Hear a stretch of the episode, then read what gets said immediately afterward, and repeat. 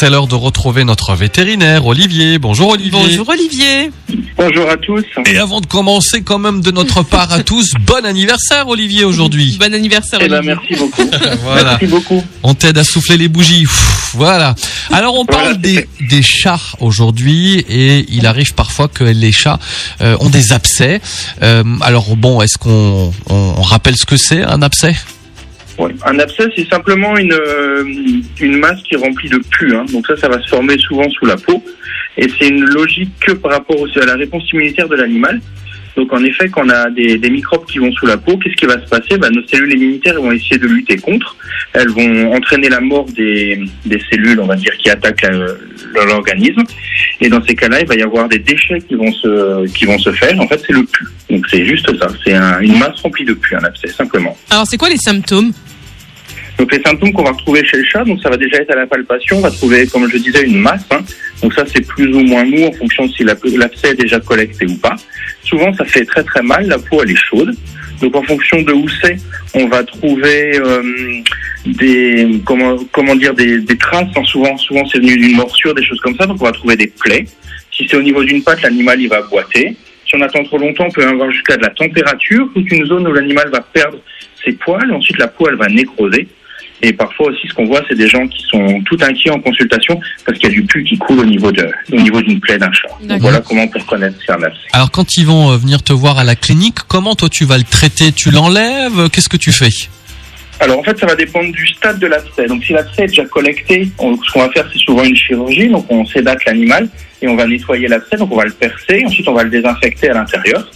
Si l'abcès n'est pas encore collecté, parfois on n'est pas obligé d'endormir l'animal ou de le sédater. On va lui donner des antibiotiques et des antidouleurs. Donc, donc souvent, quand les gens viennent, c'est de la chirurgie. Donc on peut aller jusqu'à poser un drain, hein, c'est-à-dire pour que le, il y ait plus de pus qui se collecte et que ça coule à l'extérieur.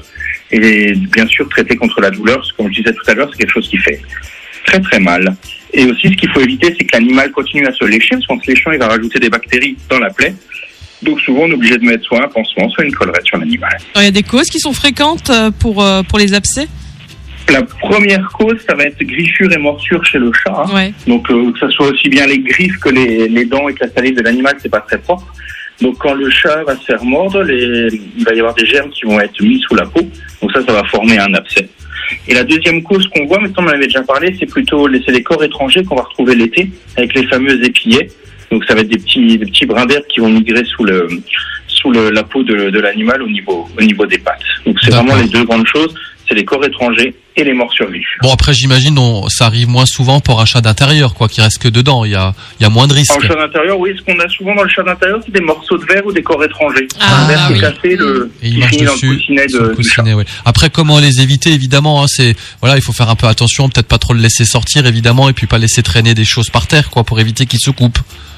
Donc déjà, pour éviter tout ce qui est morsure, griffure, c'est stériliser son animal, hein, parce que le chat, une fois qu'il est stérilisé, il se bat plus, ou moins. Donc ça, c'est la première chose. Et la deuxième chose, c'est faire attention quand il y a des corps étrangers qui tombent par terre, hein, comme on disait, le bout de verre, bah, c'est bien ramassé. Ou alors quand c'est la période de l'été avec les épillets, c'est bien vérifier après chaque promenade que dans la patte du chat ou du chien, eh ben, j'ai pas un corps étranger, un petit bout d'herbe qui peut, qui peut ensuite migrer. Mhm. Et ce qu'on peut faire aussi, c'est éviter qu'il y ait des masses de poils au niveau des, des pattes du chat ou du chien. Donc vraiment raser le surplus des poils. Ça éviter qu'il y ait des corps étrangers qui restent et à force de marcher qui s'enfoncent dans le dans l'animal. Bien reçu. Merci beaucoup, Olivier. Faites bien ton anniversaire. J'imagine, Eh te, ben, te- te connaissant, j'imagine qu'il y a des choses qui sont prêtes, là, qui sont prêtes. Et puis, ben, on te dit à mardi prochain. À mardi prochain. Merci beaucoup. Au revoir, Bonne Olivier. semaine. Au revoir à tous. Olivier. Au revoir. Au revoir.